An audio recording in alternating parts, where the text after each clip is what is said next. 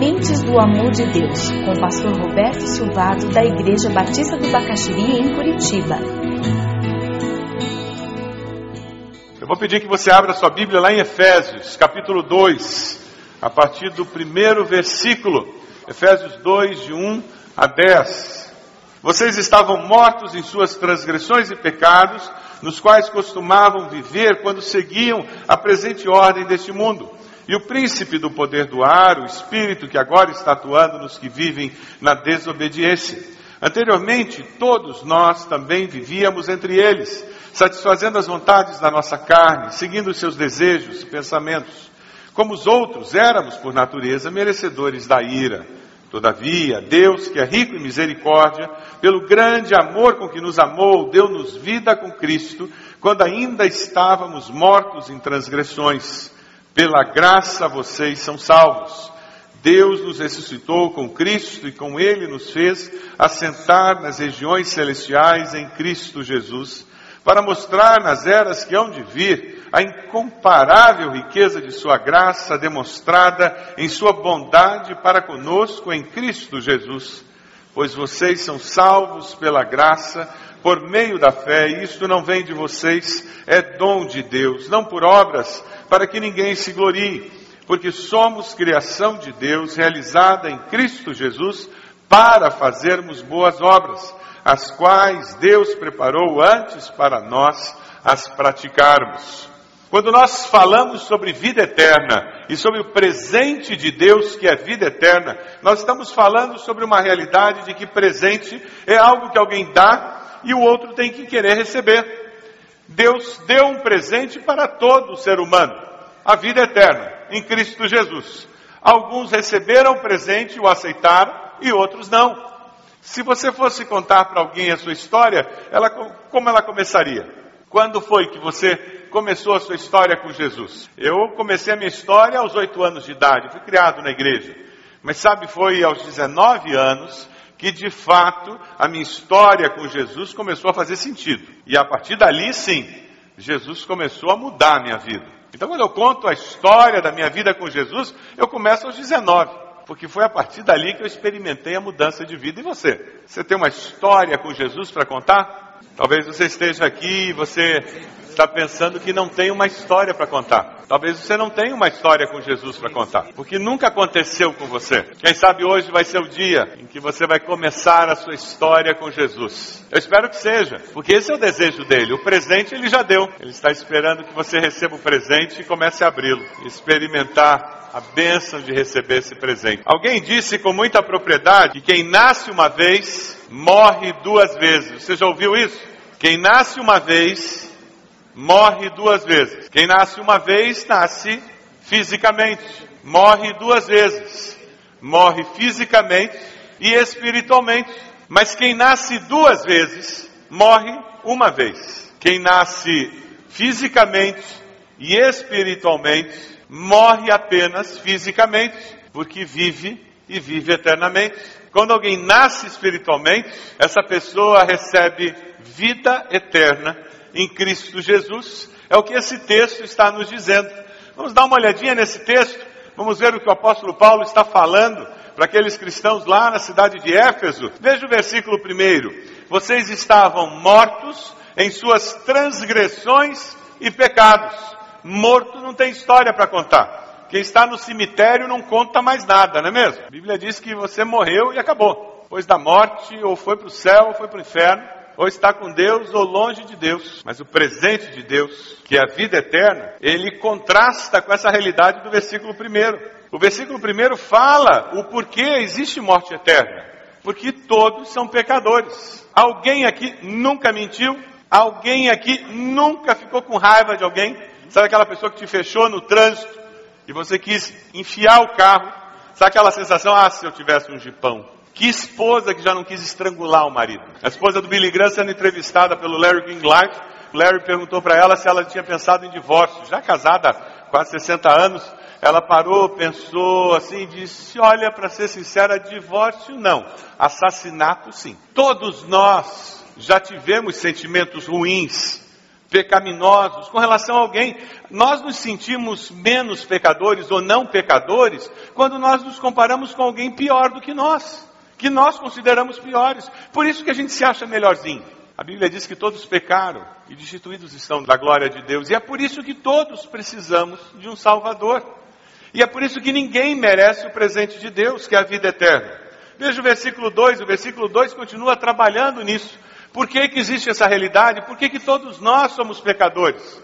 Porque nós temos essa tendência de fazer o mal e porque existe um reinado de Satanás nesse mundo. Nesse mundo agora, as pessoas seguem o príncipe do poder do ar, o espírito que agora está atuando nos que vivem na desobediência. Então existe uma realidade espiritual nesse mundo que leva as pessoas a terem o desejo ainda maior de pecar. Existe a tendência natural dentro do ser humano e existe a influência demoníaca ao redor. Todos nós somos pecadores. Eu li uma vez o artigo de uma mãe estudiosa, cheia de títulos, e porque ela era muito culta, ela dizia que essa história de pecado original era bobagem. Imagina aquela menina linda que ela tinha, aquela criança de cabelo encaracolado, imagina se aquilo era pecadora. Não podia. E a menina cresceu e começou a tomar sopinha. Você já tentou dar sopinha para criança que não quer tomar sopinha? E não entra a colher, né? Aí o que, que a gente faz? A gente engana a criança, não é isso que a gente faz? E faz aviãozinho, e faz trator, e nessa jogada conseguiu enfiar uma colherada de sopa na boca da criança. E na hora que ela enfiou a colherada, a criança sentiu a boca cheia de sopa, ela travou o lado. Olhou bem séria para a mãe e fez assim. E a mãe com a cara cheia de sopa disse: A partir daquele momento eu comecei a acreditar em pecado original. A minha filha era pecadora. Todos nós somos pecadores. A Bíblia fala nisso. E a experiência da vida confirma isso para nós. Até quem não acredita na Bíblia é só parar para pensar. Você não tem que ensinar uma criança a desobedecer. Todo o trabalho de pai e mãe é ensinar a obedecer. Nós temos uma tendência para ser egoísta. Nós temos uma tendência para desejar o mal se você der chance. E a Bíblia nos fala que existe aí um espírito ao redor de nós que nos impulsiona a fazer isso. Por isso que Jesus disse: o mundo jaz no maligno. E aí que está a diferença. Quando eu não obedeço a Deus, eu acabo sucumbindo à influência satânica. É por isso que eu tenho que obedecer a Deus, eu tenho que fazer uma escolha na minha vida. É por isso que nós estudamos a Bíblia, é por isso que eu aplico princípios da palavra de Deus na minha vida pessoal, porque eu quero escolher obedecer a Deus para fugir dessa outra influência. É por isso que eu aplico princípios da Bíblia no meu lar, porque eu quero construir um pedacinho de céu lá em casa. Eu não quero construir o outro pedaço. A sua casa é um pedacinho de céu? Você abre a porta, chega em casa, a sensação que você tem, você está chegando num pedacinho de céu? Se você aplicar esses princípios, você vai estar construindo um pouquinho de céu lá em casa. Porque a vida eterna é justamente isso. Quando eu recebo a Cristo e eu começo a viver com essa certeza de vida eterna, eu começo a viver aqui um pouco do que vai ser a vida eterna lá depois da morte. Viver com Cristo aqui é viver um pouco da vida eterna que eu vou ter lá enquanto eu estou aqui. Veja o versículo 4. O apóstolo Paulo diz: Todavia Deus, que é rico em misericórdia, pelo grande amor com que nos amou. Quem é esse Deus? Um Deus rico em misericórdia. Ele nos ama com amor sacrificial, amor incondicional. Mas por que, que ele tem que nos amar com esse tipo de amor? Por que, que, ele tem que ser cheio de misericórdia? É só você ler o versículo 3. Nós éramos iguais ao restante das pessoas, satisfazendo as vontades da nossa carne, seguindo os nossos desejos e pensamentos. Esse é o homem sem Deus. Eu faço o que eu quero e os outros que se lixem. Não estou nem aí. Autossuficiência. Essa é a essência do pecado do ser humano. Eu faço o que eu quero não tenho que prestar conta para ninguém. Quem tem adolescente em casa compreende na prática a essência do pecado no ser humano. Porque na luta por afirmar a sua identidade, essa característica da humanidade neles aflora com muita força. Quando nós agimos assim, nós pecamos contra Deus. E Deus olha para nós e cheio de misericórdia, ele não vê esse jeito de ser nosso, mas ele olha o potencial que nós temos para ser algo completamente diferente. E ele diz: "Eu não fiz você para viver desse jeito. Eu sei que você pode ser mais do que isso. Eu sei que a sua vida pode ser diferente disso." Aí ele diz: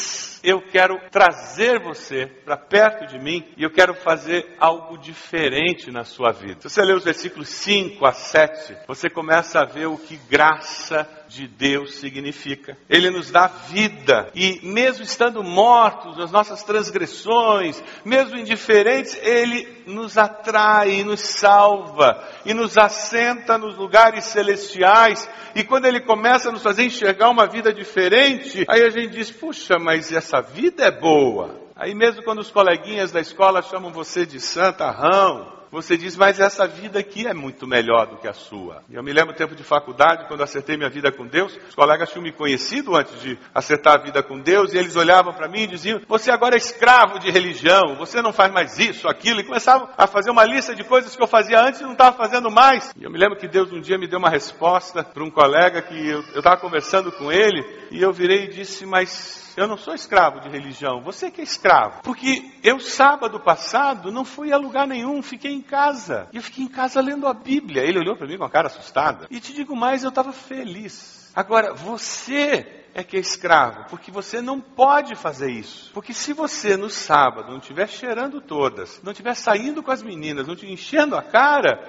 você vai estar tá desesperado. Porque você vai estar tá dizendo que sábado horroroso. Eu tenho a liberdade de fazer tudo isso que você está dizendo, mas sabe, eu descobri tem coisa melhor na vida do que isso. Eu não preciso. Essa é a nova vida em Cristo. Agora imagina você assentado nas regiões celestiais em Cristo Vendo aquele chefe que acha que manda no mundo. E você olha para ele e diz: Você não conhece Jesus ainda. O meu Jesus olha a vida de uma maneira completamente diferente. E você olha as dores da vida, você olha as crises domésticas, e você olha os problemas da família. E quando você está sentado nas regiões celestiais, você vê diferente. Porque você vê com os olhos de Deus. A pergunta que cabe aqui é: você tem visto a vida das regiões celestiais? Ou você está vendo a vida como qualquer pagão vê? Ou você está sentado nas regiões celestiais com Deus? O que o apóstolo está nos dizendo é que a graça de Deus nos atinge, como nós estamos. E Deus nos coloca nas regiões celestiais. E quando nós começamos a ver o que Deus vê e experimentar o que nós podemos vir a ser, isso muda a nossa vida. E você começa a viver uma vida diferente. É por isso que o marido adúltero para de ser adúltero, a pessoa desonesta para de ser desonesta, é por isso que o mentiroso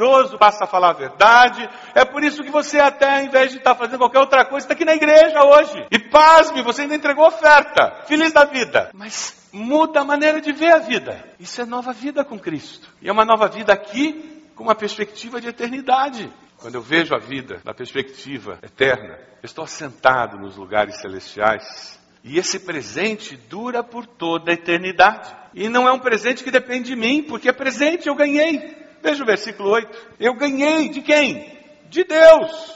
Vocês são salvos pela graça, favor imerecido, por meio da fé.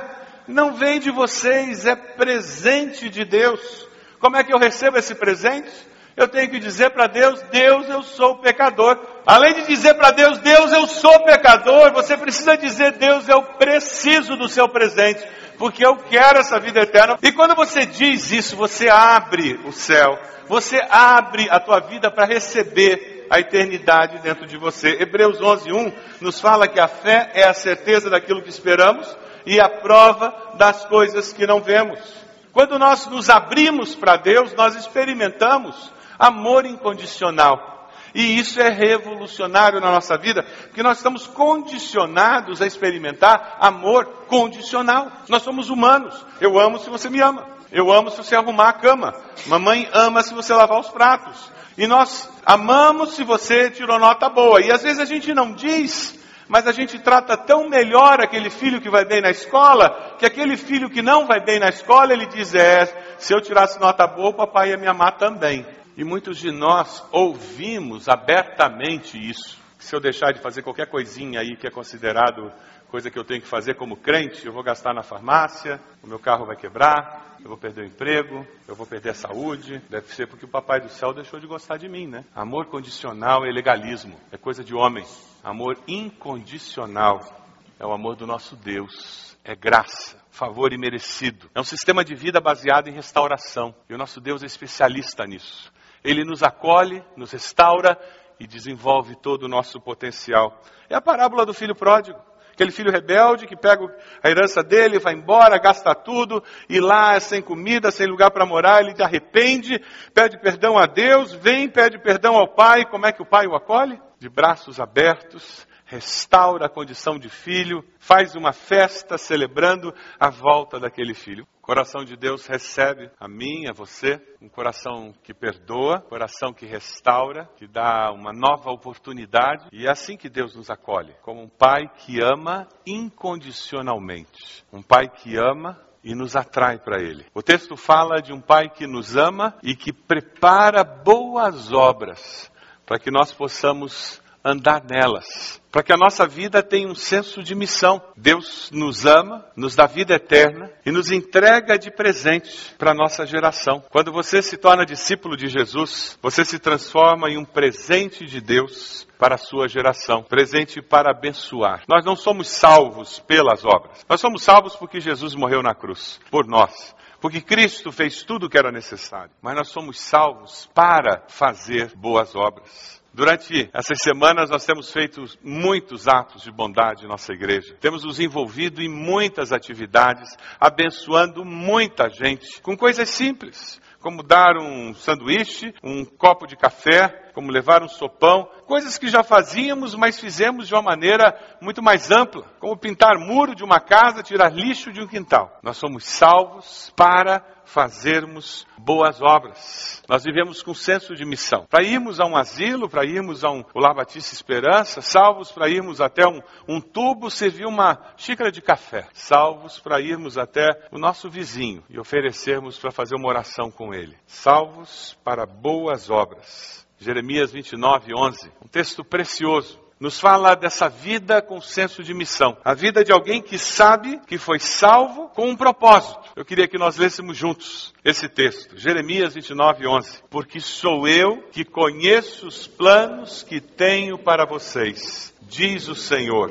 Planos de fazê-los prosperar e não de lhes causar danos. Planos de dar-lhes esperança e um futuro. Esse é o Deus que nós servimos. Nós não merecemos o amor de Deus, mas Ele nos ama. Demonstra esse amor, nos acolhe. Acolhe você, dá uma nova vida e dá uma missão para que essa nova vida abençoe a sua geração e as gerações que virão. E tudo começa quando você recebe o presente de Deus, que é a vida eterna em Cristo Jesus. Primeiro João nos fala sobre isso. Aquele que tem um filho tem a vida. Por quê? Porque a vida está no Filho. Deus nos deu a vida eterna e essa vida está no seu Filho. Quem tem o Filho de Deus tem a vida. Quem não tem o Filho de Deus não tem a vida. Se eu recebo a Cristo como Salvador, eu recebo a vida eterna, porque a vida eterna está em Cristo Jesus. E aí eu começo a viver uma vida nova, eu começo a viver um pouco da eternidade aqui, e eu começo a realizar obras que abençoam a minha geração.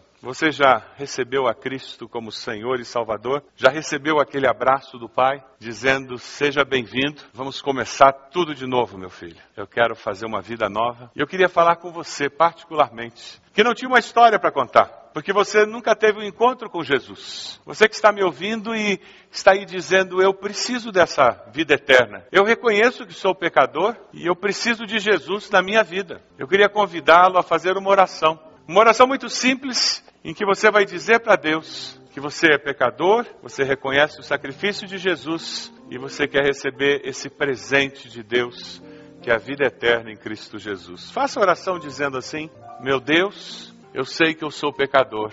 Eu te peço perdão pelos meus pecados. Eu te agradeço pelo presente da vida eterna. Eu aceito Jesus como meu Senhor e Salvador e recebo a vida eterna por meio de Cristo Jesus. Você fez essa oração? Mais alguém? Fez essa oração dizendo: Eu quero essa vida eterna, eu me arrependo dos meus pecados. Pastor, eu quero que Jesus faça a diferença na minha vida. Mais alguém? Enquanto nós cantamos, deixe o Salvador te ajudar. Eu vou convidar você que levantou sua mão a vir aqui à frente. Nós temos conselheiros, eles vão estar orando por você. Nós queremos terminar orando por você. Só pode vir, estamos esperando. Nós queremos abençoar a sua vida nessa decisão tão importante que você fez. Pode vir, nós estamos esperando por você. Pode vir.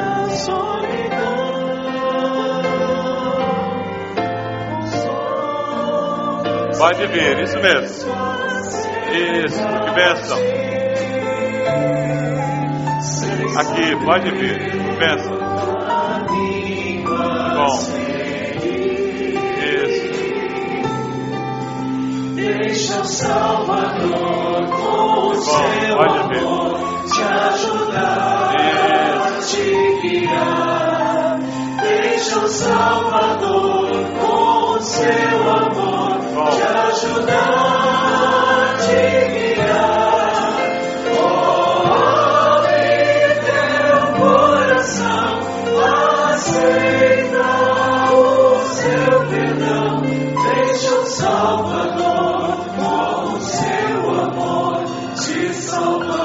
Várias pessoas já estão aqui. Deus falou seu coração, você fez essa oração. Vem aqui, nós estamos esperando você. Nós vamos cantar mais uma estrofe. Enquanto isso, pode vir. Estamos esperando por você. Vamos lá, vamos cantar. Pode vir. Estamos esperando por você.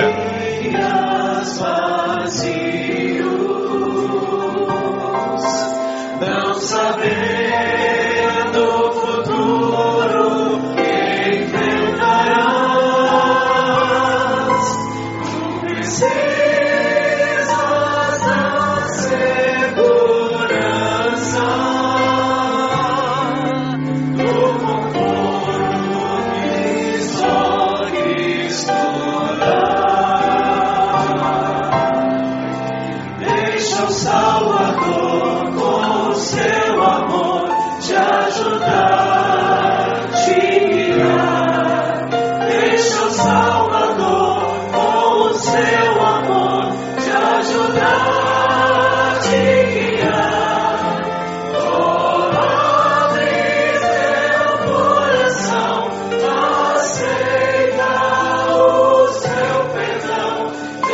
Seu amor te. Nós vamos cantar mais uma estrofe e agora eu queria falar com você que já fez uma decisão ao lado de Jesus. E você precisa confirmar que você vai começar a fazer essas boas obras. Quem sabe você precisa investir tempo e esforço para transformar o seu lar num pedacinho de céu. Porque você tem investido esforço para transformar aquele lar num pedacinho de inferno. E Deus falou no seu coração e você disse: Eu vou me esforçar. Quem sabe vai ser lá no seu trabalho.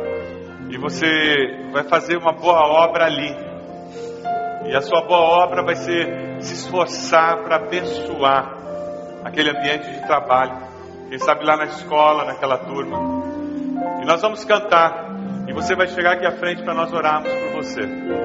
E você vai chegar aqui dizendo: Eu vou deixar o Salvador me ajudar. Porque eu vou transformar o meu lar num pedacinho de céu. Vou transformar aquele ambiente de trabalho, a escola, num pedacinho de céu. Porque eu quero fazer uma boa obra com a minha vida. Para isso eu fui salvo. E eu vou viver com esse senso de missão. Enquanto nós cantamos, você vem aqui à frente e nós vamos orar por você. Para que o Salvador faça essa obra na sua vida. E você tenha a vitória em nome de Jesus. Vamos lá. Enquanto nós cantamos, pode vir. Venha se unir a esses que estão aqui à frente. Pelo Santo Espírito viverás,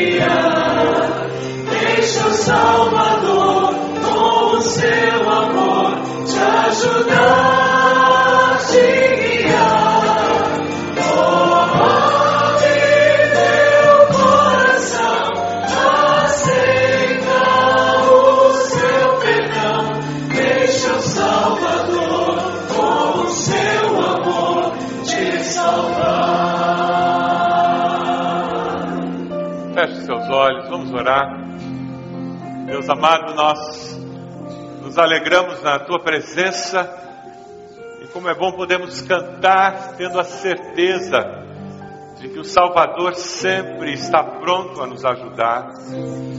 Te agradecemos porque o Senhor Jesus prometeu que estaria conosco todos os dias e nós vivemos com esta segurança. Nós queremos orar por esses que vêm à frente dizendo: Eu quero viver com esse senso de missão. Eu quero abençoar a minha geração, viver fazendo boas obras, boas obras que reflitam o meu caminhar com o Senhor Jesus. Dê aos teus filhos vitória, Senhor.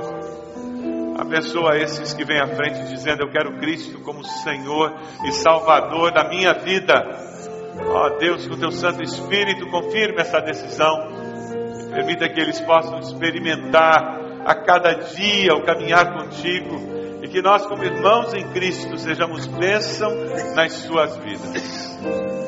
Ó Deus, que ao sairmos daqui nós possamos sair com a segurança de que a vida e vida eterna é com Jesus e de que nós somos salvos para fazermos boas obras que glorifiquem o nome do Senhor. E nós te pedimos que o amor do Senhor, a graça de Jesus e as consolações do teu Santo Espírito sejam conosco e com teu povo, espalhado por toda a face da terra, hoje e sempre. Amém. Amém.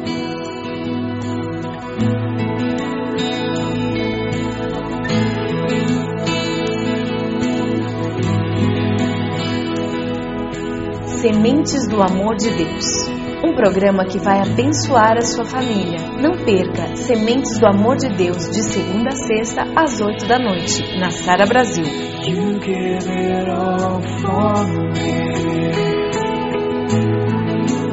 My soul my every